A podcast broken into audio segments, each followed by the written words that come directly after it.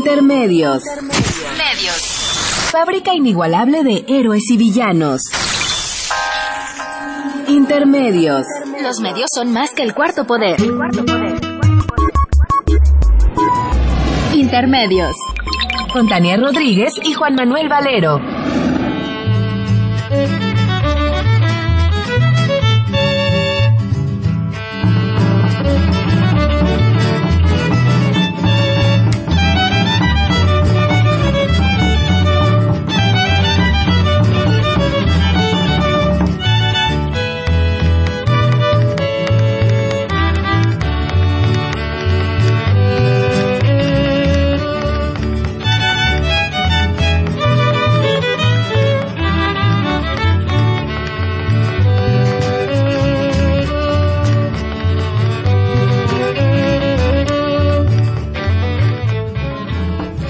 Bienvenidos a Intermedios, hoy jueves 29 de mayo del 2014.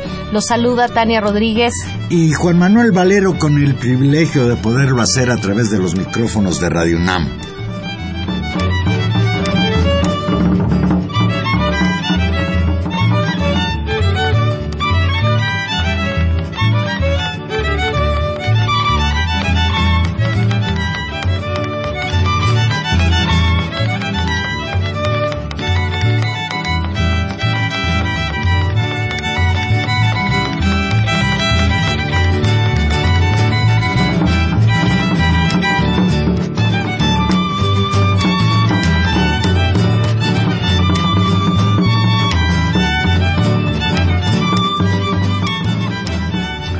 Pues aquí estamos, Tania.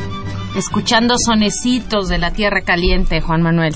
El son de Remigio Rentería, los músicos son los hermanos Tavira. Pues un, un buen son, un buen son de tierra caliente porque hoy vamos a volver a hablar de la tierra caliente michoacana. Leo textual. No le estamos declarando la guerra al Estado mexicano, le estamos declarando la guerra a la injusticia. Esto dijo hoy en la mañana José Manuel Mireles en el plantel San Lorenzo Tezonco de la Universidad Autónoma de la Ciudad de México, donde estuvo de visita para plantear lo que es la lucha de los autodefensas de Michoacán y lo que será la conformación del Frente Nacional de Autodefensas. En Michoacán, dijo Mireles, el problema no es el narco, es el secuestro, la extorsión, el control de las minas y el control del puerto Lázaro Cárdenas. Y reiteró, nadie me puede quitar la voz. Hoy en la mañana estuvo Tania ahí en, en, en la charla que dio Mireles, que hubo muchísimo público. Platícanos sí, un poquito. no, bueno, un, un, un evento muy interesante organizado por, por eh, pues esta, este espacio de medios libres que es rom, Rompeviento. ¿no? Eh, TV y, y, tienen una televisión en internet y una página de noticias muy importante. Ellos en coordinación pues con, con las autoridades de la UACM eh, pues organizaron este conversatorio con el doctor Mireles y yo rescataría dos cosas muy importantes. Uno, en primer lugar, el espacio. Eh, bueno, todos saben que yo trabajo eh, en la UACM, me parece muy importante que una universidad, que los universitarios cumplan esa función también de tribuna, de reflexión, de conversación sobre pues los grandes temas del país. Y, y, si no podemos pensar a estas alturas del partido que uno de los grandes temas y una de las voces pues más eh, críticas con respecto a la situación de lo que es o de lo que es la sociedad mexicana hoy es el movimiento de autodefensas en voz incluso del propio doctor Mireles pues es importantísimo que estén en las universidades. El formato de igual forma y muy siguiendo este esquema fue muy afortunado porque se trataba tal cual de un conversatorio. El doctor Mireles llegó llegó básicamente pues sin mucha compañía se sentó, explicó básicamente, se le dio la bienvenida por parte de las autoridades de la, de la universidad, por parte de estudiantes que fueron los que los acompañaron y que estuvieron en la mesa dio una, una presentación más o menos larga y después lo que pasaron fueron preguntas libres del público. Me parece un ejercicio importantísimo y un ejercicio que deberíamos cada vez estar más acostumbrados como sociedad a tener, porque de eso se trata de que las inteligencias se encuentren, de que las cosas se discutan y que se discutan en los espacios públicos y qué mejor que en las universidades autónomas y en las universidades públicas. Así que estamos Pues- muy orgullosos, muy contentos. Pues nosotros tenemos la fortuna que en intermedios de haber recuperado parte de esta presencia del doctor Mireles en la UACM, vamos a escuchar al doctor Mireles que platica sobre el inicio de su lucha, el inicio de la lucha de las autodefensas en Michoacán. Me van a hacer llorar. Unas pequeñas aclaraciones. Yo no soy ex vocero de las autodefensas. No soy ex vocero. Un vocero es aquella persona a la que yo contrato para que diga lo que yo quiero que diga. Este es un vocero, no un luchador social. Los luchadores sociales no somos voceros de nadie. Y nadie me puede quitar una posición que nadie me dio. Ya le he dicho muchas veces a la prensa, cuando empezó el movimiento social, su servidor, igual que 80 personas más de Tepalcatepec, llegan al punto de concentración donde íbamos a empezar la rebelión contra el crimen. Bien encapuchados, sombreros largos, pantalones que nunca usábamos, incluso yo llevé una camioneta que nunca había usado, pero la tenía ahí arrinconada. Pero al llegar a la base, que ahora es la base 1, en cuanto llego empiezan a gritar todos, ya llegó el doctor Mireles, ya se puso bueno el asunto. Pues ni modo, que me quito todo lo que traía. Si nos estábamos ocultando para que nadie nos identificara, porque aún teníamos mucho miedo, porque así se hacía ahí, ¿no? Nadie podía reunirse con más de dos personas, ni de día ni de noche. Vean cuántos hay aquí. Aquí tienen libertad. En mi pueblo ya no existía esa libertad. ¿Qué motiva a un cirujano a empezar una guerra? Yo no empecé la guerra, la guerra la empezaron los criminales 12 años atrás. Pero eran muy inteligentes. A las 2 de la tarde descuartizaban a las familias más importantes del pueblo, en el jardín del pueblo, aventaban la cabeza para un lado y las manos a otro y obligaban a que todo el pueblo lo viera. Obviamente, pues nadie quería que le sucediera eso. Y así duramos 12 años, con muchísimo miedo.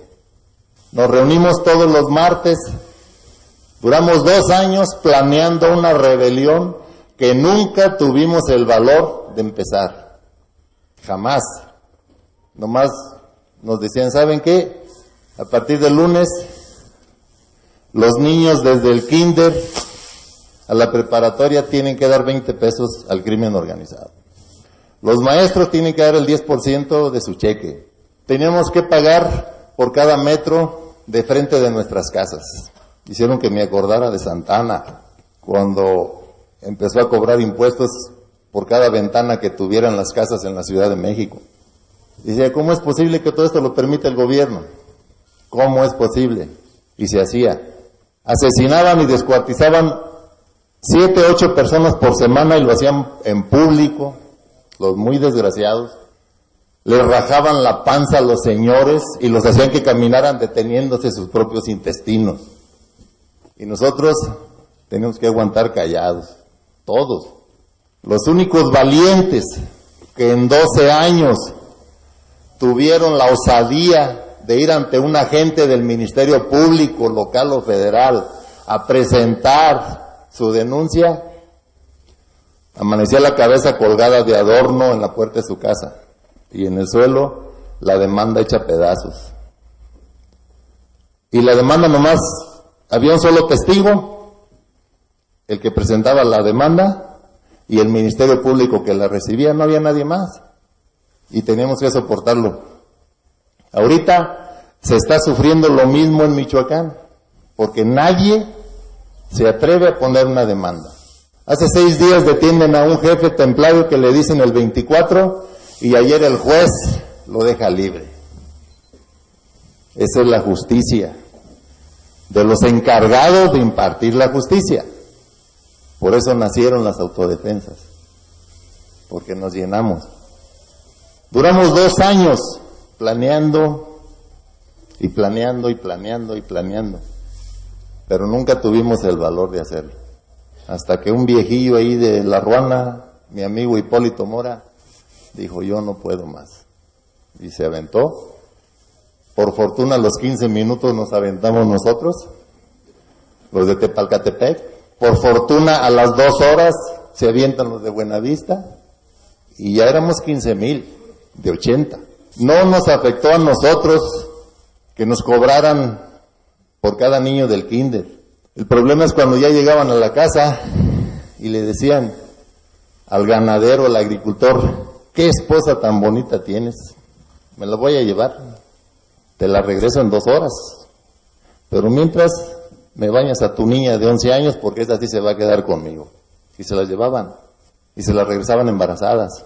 Ahorita tengo 360 niñas de 11 años criando niños de 8 y 10 meses de edad. Aquel marido que protestaba o que se enojaba, lo hincaban delante de la esposa y le metían un balazo en la cabeza. Así, bien sencillo. Pero 12 años aguantándolos, ya los conocíamos. Los teníamos bien identificados. Detuvimos 27 con armas, con sus camionetas. Se los entregamos al ejército que llegó a apoyar en ese momento, circunstancialmente. El ejército se viene a Pachingán y se los entrega a la gente del Ministerio Público Federal porque ese es el protocolo, el que está en los papeles de los que estudian leyes. A las 24 horas estaban libres con sus armas y sus vehículos. De Palcatepec, La Ruana y Buenavista decidieron jamás volver a entregar a otro. Yo creo que por eso están bien gordos los pescaditos en la presa de Tepeque. Y es cierto, y no me arrepiento de lo que digo. Mis motivos, murió mi madre en uno de los secuestros. A mi hermana la mayor la secuestraron. Mi madre murió en el segundo secuestro de mi hermana la menor. A mí me secuestraron en junio, julio del 2011, siendo yo el director del hospital. Todavía estoy pagando tres millones y medio que debo de los 7 millones que tuvimos que pagar por mi secuestro. Soy médico cirujano, soy humanista, nunca he matado a nadie, jamás. No uso armas, no. Si ustedes ven los videos donde sale Manuel Mireles, jamás lo van a ver con un arma en la mano, nunca. Pero sí les garantizo que el día que yo me encuentre con los perros desgraciados que tuvieron la culpa que mi madre se muriera, me los voy a tragar aunque sea a rasguños, pero me lo voy a tragar. Ese dolor no nos lo quitan los discursos que hacen las autoridades ahora, ni a mí, ni a las 2.500 viudas que tenemos en Apatzingán, ni a los 4.800 huérfanos que tenemos ahí en la región por culpa de los criminales. Ese dolor no nos lo va a quitar nadie, jamás. Nunca pensamos que el movimiento iba a salir del pueblo de Tepalcatepec. Toda nuestra fortuna se acabó en los tres primeros meses de guerra. Una guerra muy pesada, sin armas y sin cartuchos, pero la ganamos. Tenemos 36 municipios limpios. En 36 municipios que no hay un secuestro, no hay un robo, no hay un asalto, no hay un asesinato, no se pierde un alfiler, en los municipios que tenemos nosotros las autodefensas. Pero si ustedes revisan las noticias hoy en la noche de Morelia, la ciudad capital del estado, con el poder del gobierno del estado, con la 21 zona militar y sus 3.000 soldados, con la delegación de la Procuraduría General de la República, con los famosos GOES, grupos de operaciones especiales de la Judicial del Estado, y van a ver que hoy a las 2 de la noche hubo cinco ejecutados en Morelia, hubo 20 robos de vehículos y hubo cientos de asaltos y extorsiones.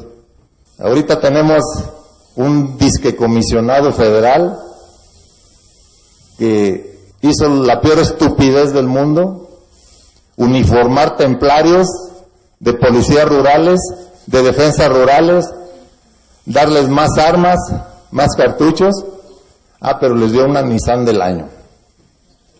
Mientras los templarios traen pura 4x4 y blindada. Eso es lo que pasó hasta el día 5 de mayo de este año, para no hacer muy grande el rollo.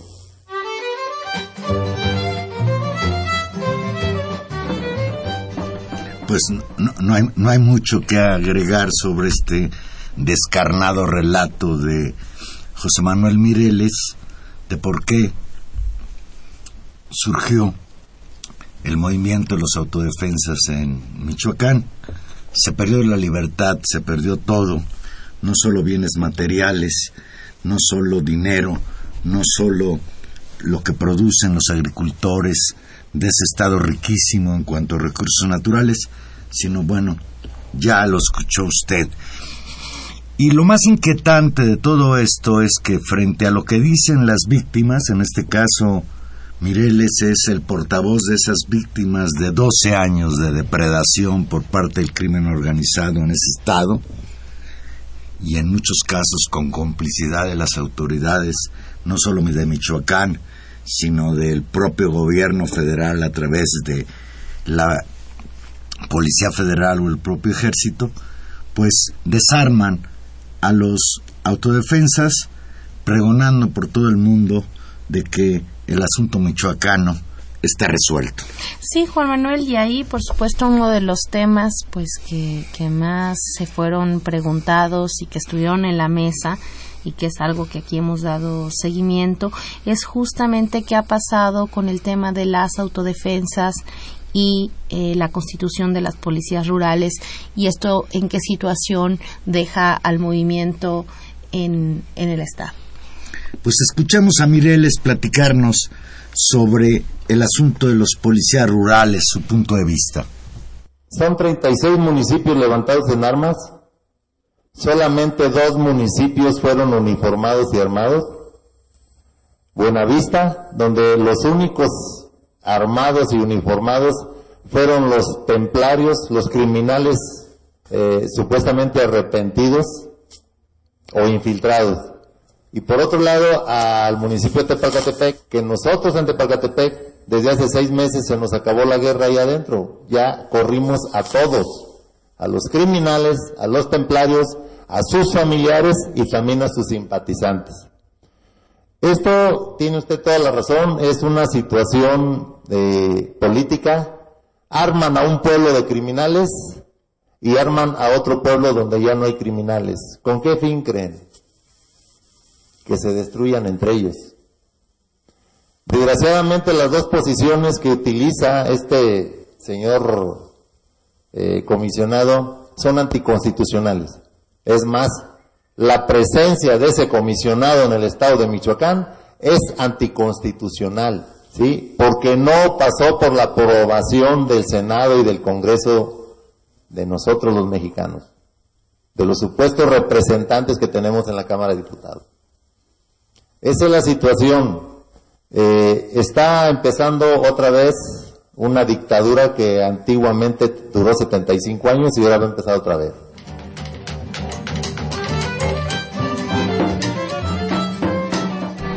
Yo creo que uno de los de los elementos que son más claros eh, y lo decía con, con bastante humor porque además, digamos, de este discurso tan fuerte, ¿no? Tan, tan duro, tan descarnado que hace el doctor Mireles, la verdad es que su discurso es, muy fluido, es un hombre con una presencia realmente impactante, es un hombre muy alto, ¿no? Un hombre muy fuerte.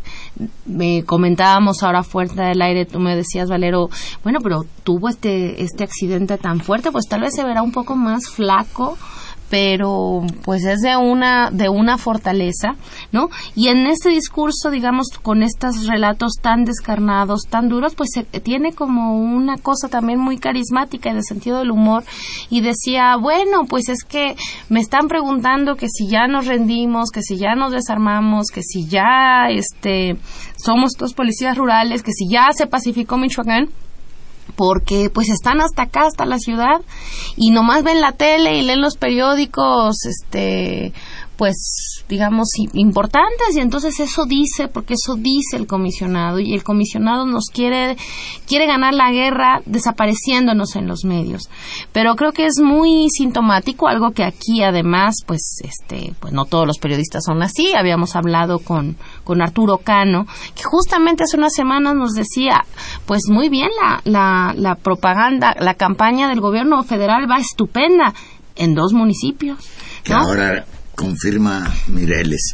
Vamos a escuchar nuevamente al doctor Mireles. Recuerde que estamos en vivo y usted se puede comunicar con nosotros 5536-8989 o Lada sin costo 01850 52 688.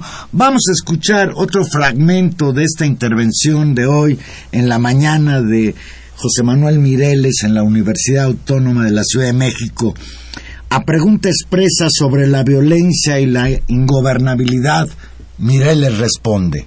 Durante 12 años, no nada más los federales estuvieron al mando del crimen organizado, también el ejército, también la marina. Yo incluso duré ocho meses denunciando que el gobernador de Michoacán era el comandante general de los templarios. Y decía, no, pinche Mireles está loco. ¿Está bien? Pero nosotros tenemos las fotos y los videos de la gente de nosotros que iba a las reuniones. Cuando Chayo le dio tres mil millones de pesos para la campaña de los periodistas en Michoacán a Chucho Reina. No, pero Mireles es un mentiroso. Perfecto. ¿Dónde está Chucho Reina ahorita? Está en la cárcel. Porque a los ocho meses, el obispo de Patzingán hace un desplegado nacional diciendo lo que Mireles había dicho durante ocho meses. Cuando nosotros empezamos la guerra en Tepalcatepec, pensábamos que nada más iba a ser de nuestro pueblo. Teníamos protegido el frente con Hipólito Mora en La Ruana y con el americano que era nuestro amigo en Buenavista. Pero nos atacaban tres veces diarias por la espalda y por el este. Tuvimos que tomar también Cualcomán y Aguililla para protegernos. Y sí nos dimos cuenta. Yo personalmente denuncié que el general recibía un millón y medio de pesos mensuales, el de la 43 zona militar en Apazingán, porque yo no había alguna explicación lógica. Muchachos, muchachas, señores, el cuartel de la 43 zona militar está a la entrada de Apachingán, Michoacán, y a 100 metros estaban los retenes de los templarios encapuchados y con cuernos de chivo y R-15 y no los veían. Me equivoqué en una sola cosa. No era un millón y medio, eran 15 millones de pesos mensuales lo que recibían esos generales. Comprobado. Así es de que no nada más la Policía Federal estaba vendida con ellos, también el ejército.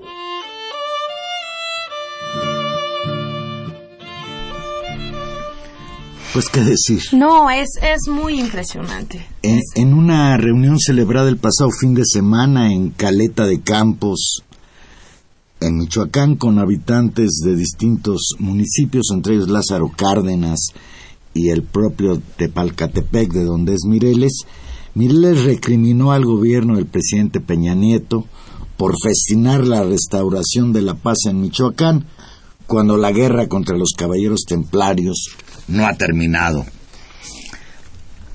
Y desde este, desde este lugar de, digamos, de desmentir, y eso, eso creo que fue muy tajante y es un mensaje que claramente quieren transmitir, decía, si ustedes se acuerdan, eh, hace algunos meses en la cual eh, cuando apareció en buena medida la, la, la voz de Miguel, que en Michoacán no pasa nada, en Michoacán no pasa nada hasta que se convirtió en un tema nacional, y decir, se convirtió en un tema nacional en buena medida por la presión del exterior por la presión de la prensa internacional y que pudo y que se vio de manera muy efectiva cuando pues en el foro mismo de Davos, ¿no?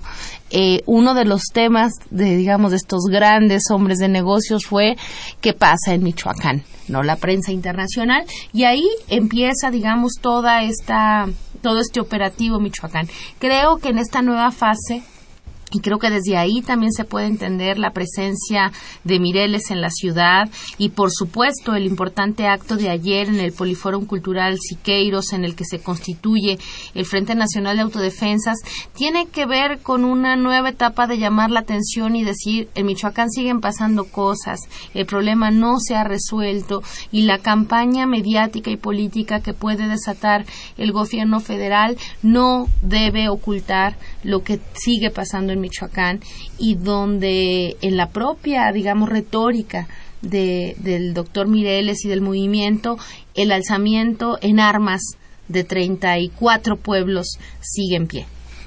Sí, es muy interesante el, el, manejo de los medios. Cuando llegó el comisionado este que mandó Peña Nieto, este señor Alfredo Castillo, todos los medios cubrieron Michoacán, el desarme de eh, los autodefensas, la creación de los policías rurales.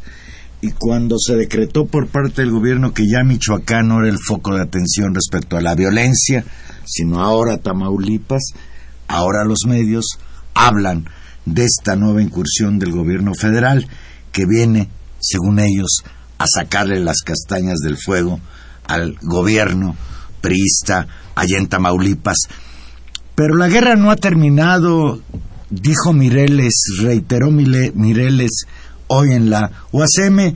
Escuchemos el último fragmento de esto que preparamos para ustedes de el conversatorio que tuvo hoy el doctor Mireles con estudiantes, profesores, investigadores de la Universidad Autónoma de la Ciudad de México. Él acabó la guerra mediáticamente.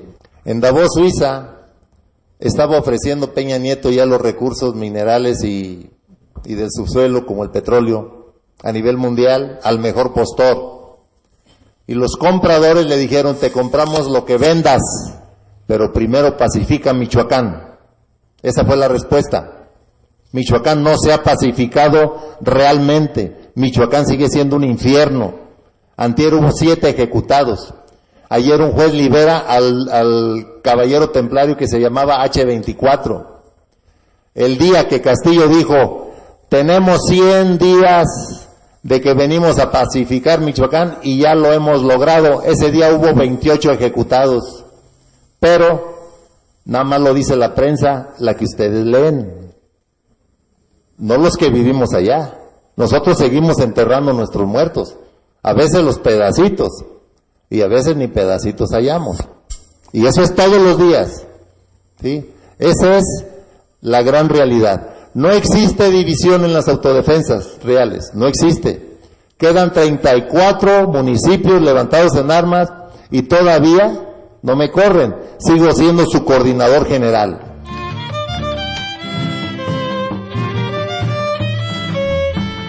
Todavía no me corren sigue siendo su coordinador general. Pues esta es la voz de, de Mireles. Ayer, como lo comentaba Tania, se reunieron en el Poliforum Cultural Siqueiros aquí en la Ciudad de México un grupo de líderes sociales, sacerdotes y exlegisladores que se pronunciaron por el surgimiento del llamado Frente Nacional de Autodefensas que sirva para, leo textual, despertar a la nación y demandar justicia y seguridad pública. Ahí, José Manuel Mireles, fundador de los autodefensas de Michoacán, precisó que no es un llamado a la insurrección ni a levantarse en armas, sino es un llamado a la solidaridad nacional y a la demanda de justicia y seguridad. Mireles dijo que en el caso particular de Michoacán, las autodefensas están dispuestas a seguir luchando a seguir con las armas, pero de la razón y la verdad. Nosotros hace ocho días que comentábamos, hace quince más bien que comentábamos sobre el surgimiento de este Frente Nacional, nos llamaba la atención que convocaran a su formación, por un lado, Mireles y por el otro lado, Javier Sicilia, integrante del Movimiento por la Paz con Justicia y Dignidad. Y finalmente, pues, ellos han planteado la posibilidad de crear un frente, una unidad de autodefensas, que desde luego no se plantea el uso de las armas para avanzar en su demanda de libertad y de acabar pues con la injusticia y la inseguridad de nuestro país.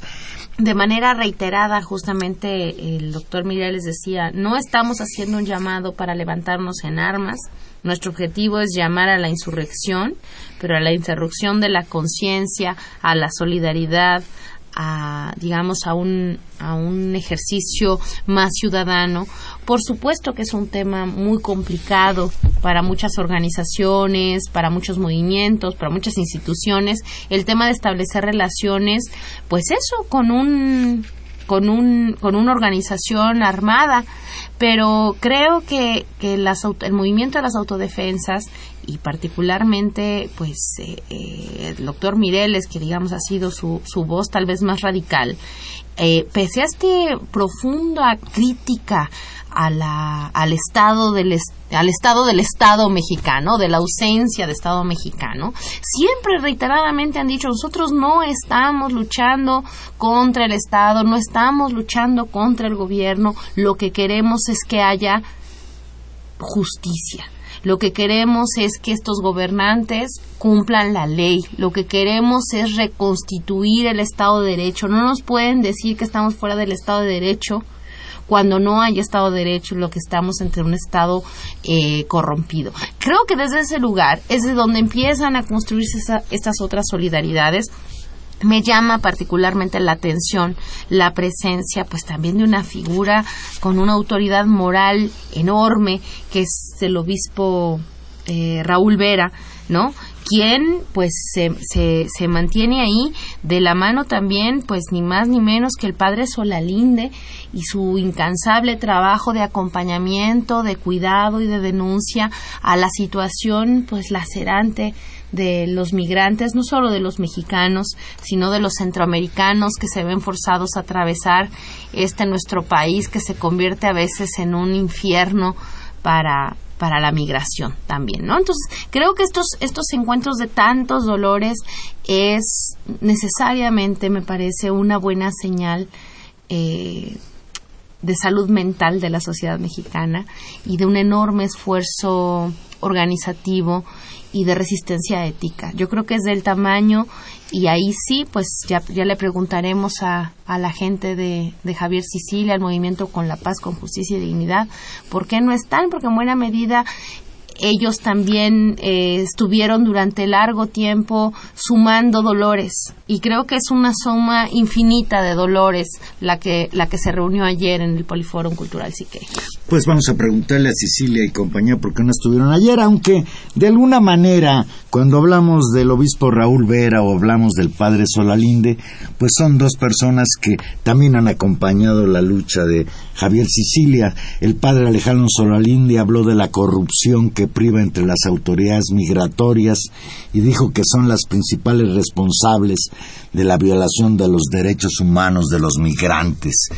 Este infierno de cruzar de Centroamérica a los Estados Unidos por territorio mexicano es verdaderamente una vergüenza el trato que le dan en México las autoridades, la desprotección en que están estos migrantes, que el único delito que han cometido es que no tienen en su país, como muchos mexicanos tampoco, posibilidades de sobrevivencia y van a buscar en los Estados Unidos trabajo, ya ni siquiera el sueño americano, y pues llegar al otro lado después de recorrer por tierra y en ese tren infernal que se llama la bestia, ¿sí? Pues se ha convertido verdaderamente en un viacrucis para ellos. Y ahí estuvo, por cierto, también el ex legislador Jaime Cárdenas de Movimiento Ciudadano, dijo que los artículos 39 y 136 de la Constitución que permiten a la ciudadanía defenderse con el uso de las armas ante la inseguridad.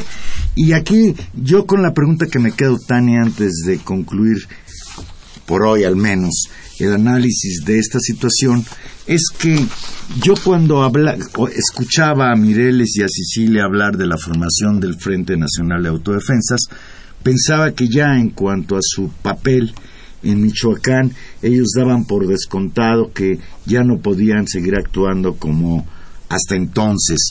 Eh, lo que sí es también pertinente subrayar es que Mireles en un momento intentó incorporarse a las llamadas policías rurales y no se lo permitieron, o sea, lo han considerado a Mireles y a Hipólito Mora, ¿sí? como dos elementos ahí pues rebeldes para decirlo en los mejores términos, incluso usted recordará que Hipólito Mireles, el iniciador, y lo reconoce Mireles del movimiento Hipólito Mora. Hipólito Mora, perdón, allá en La Ruana, lo encarcelaron queriéndolo pasar como culpable de ser autor intelectual de dos, asesinatos.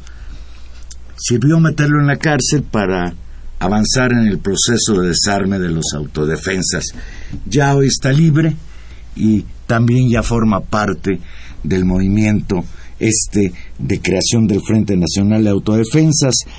Ayer Hipólito en su intervención en el Poliforum pues hizo mención de lo que le exige al gobierno de Peña Nieto es que libere a todavía alrededor de 100 autodefensas que están encarcelados que sin que se haya comprobado su culpabilidad en ningún delito. Eso, esa creo que es una, una razón profunda. Hablaba eh, justo Moireles de los presos, hablaba de las, bueno, oímos un fragmento donde habla de las viudas y los huérfanos y del, por ejemplo, del compromiso de Hipólito Mora, pues por por esas, con esas familias, de las propias comunidades con esas familias. Me parece que, que efectivamente puede salir, y hay toda una, una campaña de que saliera el tema michoacano de la escena nacional en los medios, ¿no? De hacer pasar, porque eso está resuelto. Pero como dijo Mireles, eh, pues cada quien tiene sus muertos y uno los recuerda y la gente cuida sus pueblos y en esos pueblos vive.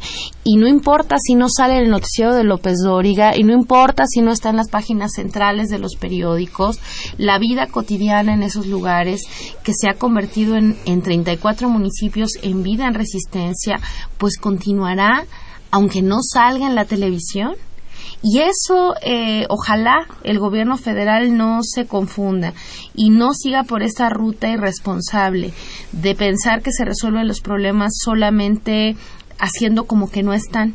Porque claramente la experiencia organizativa, la experiencia de lucha que han tenido estas poblaciones eh, no será algo que se olvide fácilmente, como tampoco olvidarán a sus propios muertos y como tampoco olvidarán y no querrán seguir viviendo las poblaciones que así lo tengan en condiciones en las que no se puede vivir, en la que la vida es insoportable, como, como, de, como estos relatos que hemos oído de Mireles. Así que, digamos, yo me quedaría como con, con, con el llamado permanente, con el compromiso incluso de, de, de seguir el caso, ¿no? De observarlo, no en la realidad michoacana en sí y también, pues me parece que un muy buen mecanismo que no es ningún invento, no es, no es el cubrimiento del hilo negro de estas distintas formas de resistencia es articularse. Así que, pues veremos para dónde camina este frente de autodefensas, de autodefensas ante la ante la injusticia. Ya veremos cómo camina y, y pues qué, qué impresionante, qué, qué profunda la, la rebelión, también las raíces, si son tan profundas las raíces de la dominación, las raíces de este estado patriarcal, de este estado patrimonialista, de esta dominación horrenda en la que hemos estado, también son tan profundas las raíces de una larga historia de resistencias, pues de los pueblos y de las comunidades en la larga historia mexicana y yo creo que estamos viendo tal cual una página. Pues así es, le vamos a seguir dando seguimiento, esa es, es nuestra labor Esa es la función de intermedios aquí en Radio UNAM. Vamos a hacer una pequeña pausa y aquí regresamos. Estamos con ustedes en vivo 55368989, Olada sin costo 01800 5052 688.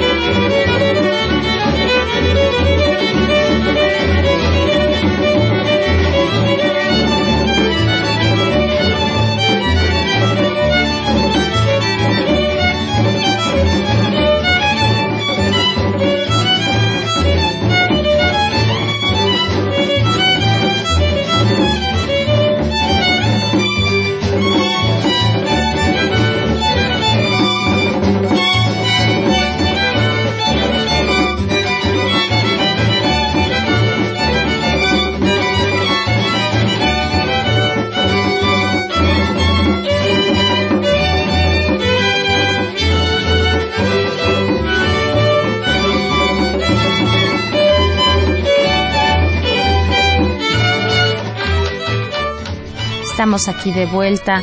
Dice Abel Guerrero, las autodefensas no son los hijos díscolos del gobierno en turno y de los militares, sino que funcionan de manera autónoma y aunque las autoridades no los combaten, se benefician de sus actuaciones e incluso facilitan la comisión de actos ilegales.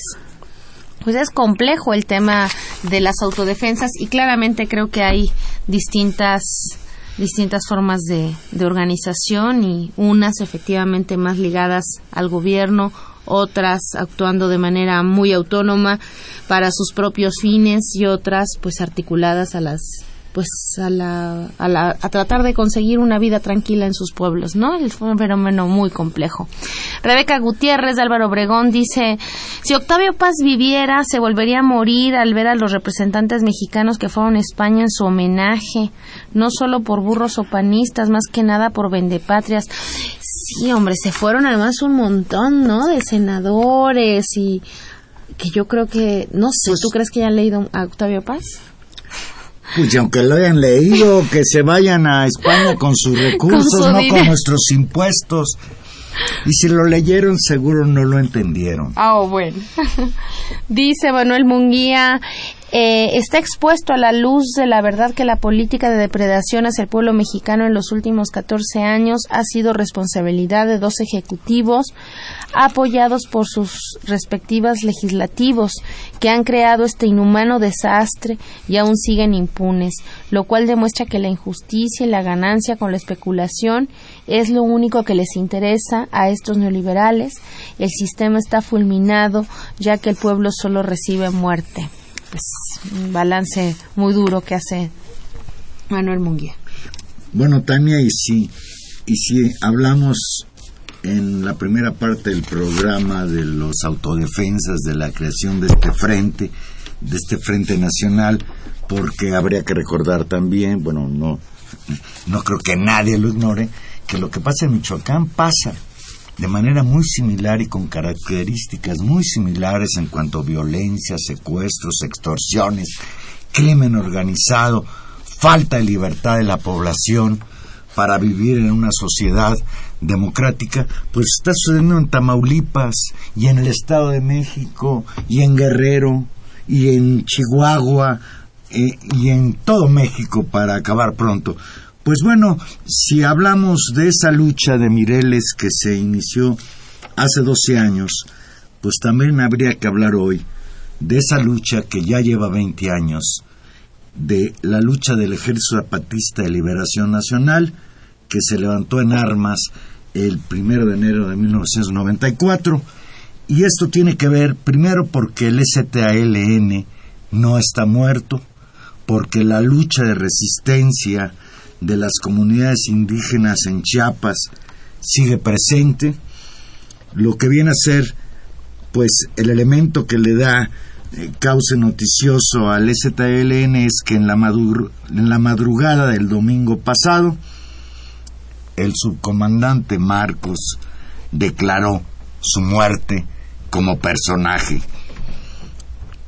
Leo textual, tal vez al inicio o en el transcurso de estas palabras vaya creciendo en su corazón la sensación de que algo está fuera de lugar, de que algo no cuadra, como si estuvieran faltando una o varias piezas para darle sentido al rompecabezas que se les va mostrando, como de que por sí falta lo que falta. Dicen por ahí que no hemos logrado nada para nosotros. No deja de sorprender que se maneje con tanto desparpajo esta posición. Piensan que los hijos e hijas de los comandantes y comandantas deberían disfrutar de viajes al extranjero, de estudios en escuelas privadas y luego de altos puestos en la empresa o en la política, que en lugar de trabajar la tierra para arrancarle con sudor y empeño el alimento, deberían lucirse en las redes sociales, divirtiéndose en los antros, exhibiendo lujos.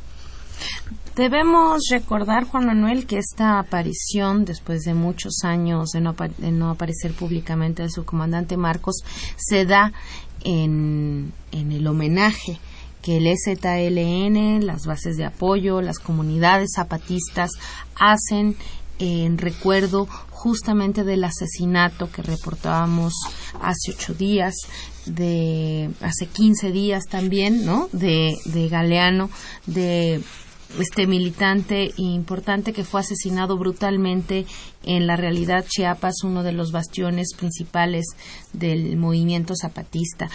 Y justo en ese contexto y en esta, en esta frase que ha sido reiterada en los últimos comunicados del falta lo que falta, que siempre anuncia, digamos, tanto los balances que hacen de su propio proceso rebelde como lo que viene hacia adelante, se señalan eh, pues un elemento que me parece muy importante en términos del contexto, independientemente de lo que evaluemos, de la desaparición de Marcos como personaje. Y es justamente, y, y cito otra vez el comunicado, una especie de relevo. Cito, en estos 20 años ha habido un relevo múltiple y complejo en el ZLN. Algunos han advertido sobre el evidente, el generacional, pero algunos estudiosos no se han percatado de otros relevos, el de clase, del origen clase mediero ilustrado al indígena campesino, el de raza, de la dirección mestiza a la dirección netamente indígena, y el más importante, el relevo de pensamiento, del vanguardismo revolucionario al mandar obedeciendo, de la toma del poder de arriba a la creación del poder de abajo, de la política profesional a la política cotidiana, de los líderes a los pueblos, de la marginación de género a la participación directa de las mujeres, de la burla al otro a la celebración de la diferencia.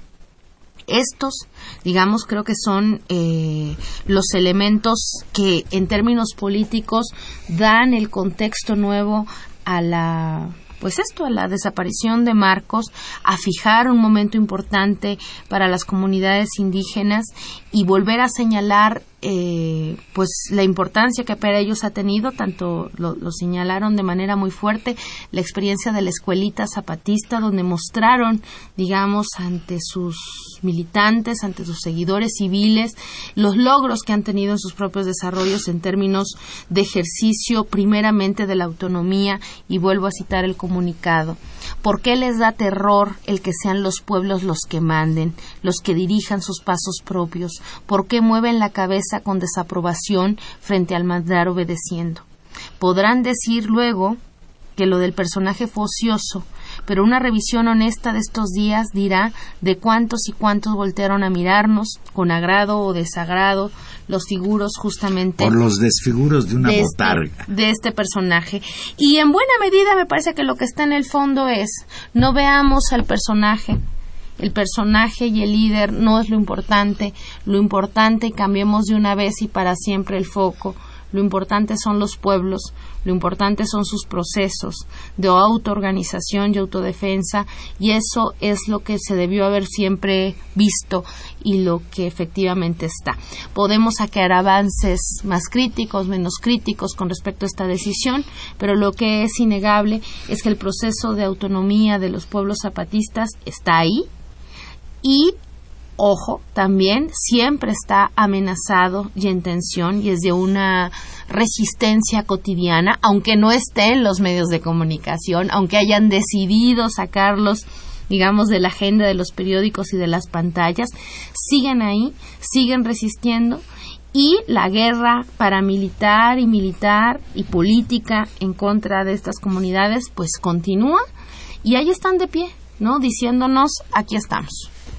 Pues a mí lo que más me extrañaba era el silencio, silencio a veces de años que guardó no solo el subcomandante Marcos, sino el movimiento como tal, dice Marcos al final, y al final quienes entiendan sabrán que no se va quien nunca estuvo, ni mueren quien no ha vivido. Y la muerte se irá engañada por un indígena con el nombre de Galeano en la lucha y en esas piedras que han colocado en su tumba volverán a dar y a enseñar a quien se deje lo básico del zapatismo, es decir, no venderse, no rendirse, no claudicar. Así que aquí estamos burlando a la muerte en la realidad. Y concluye con esa manera, con ese sentido del humor de Marcos, concluye el anuncio de su desaparición por mi voz ya no hablará la voz del Ejército Zapatista de Liberación Nacional. Vale, salud y hasta nunca, o hasta siempre. Quien entendió sabrá que eso ya no importa, que nunca ha importado. Desde la realidad zapatista, subcomandante insurgente Marcos, México 24 de mayo de 2014. Postdata 1, Game is over. Postdata 2, jaque mate. Postdata 3, touché. Postdata 4, ahí se ven raza y manden tabaco. Postdata 6, o sea que como quien dice, sin la botarga ya puedo andar desnudo. Postdata 7, oigan, esto está muy oscuro, necesito una lucecita. Y luego, bueno, sorpresivamente, al final de dar cuenta de la desaparición de Marcos, se oye una voz en off y dice, buenas madrugadas tengan compañeras y compañeros, mi nombre es Galeano, subcomandante insurgente Galeano. Y bueno, ahora Marcos asume, o no Marcos, sino quien está detrás de la máscara, asume ahora pues el papel del insurgente galeano. Y esto a mí sí me parece un poco sorpresivo, me sorprende, me crea inquietudes. ¿Desaparece o no desaparece el personaje, la botarga, o ahora se pone otro disfraz? Esa sería la pregunta. Claro, y ese, ese puede ser un, un elemento, pues, efectivamente, que, vamos a ver hacia dónde camina. Lo que yo pondría en el centro, y creo que es el mensaje principal también que, que desvía esta noticia en términos de lo principal, lo principal es el asesinato de Galeano en la realidad, lo principal es los pueblos y el proceso de autoorganización que está amenazado y que depende, entonces al final dice, cuídense, cuídennos, estemos atentos y creo que en el, en el mismo proceso, por otros lados, por otras vías, el tema son pues estos procesos autoorganizativos de los pueblos y de las resistencias a los dolores desde distintas geografías del país. Pues ya nos vamos, Tania. Comento nada más, nos llamó Manuel Ríos de Azcapotzalco, dice, ¿A quién rayos se le ocurrió entregarle la Secretaría de Energía al dueño de Cozumel, dueño a la vez de un montón de gasolineras? Fue como entregarle a Lutero la Iglesia Católica. Pues, pues el que le entregó la Secretaría de Energía a Joaquín Codwell fue ni más ni menos que Peña Nieto y ya platicaremos sobre esto dentro de ocho días. Muchas gracias, estuvimos con ustedes en los controles técnicos don Humberto Sánchez Castrejón, en la asistencia de producción Gilberto Díaz En los micrófonos, Tania Rodríguez y Juan Manuel Valero. Nos y, escuchamos. y desde luego jueves. en esta ocasión le damos nuestro agradecimiento a Christopher Escamilla que nos ayudó en la producción de esto que presentamos de la presencia de Mireles en la Universidad Autónoma de la Ciudad de México. Buenas noches.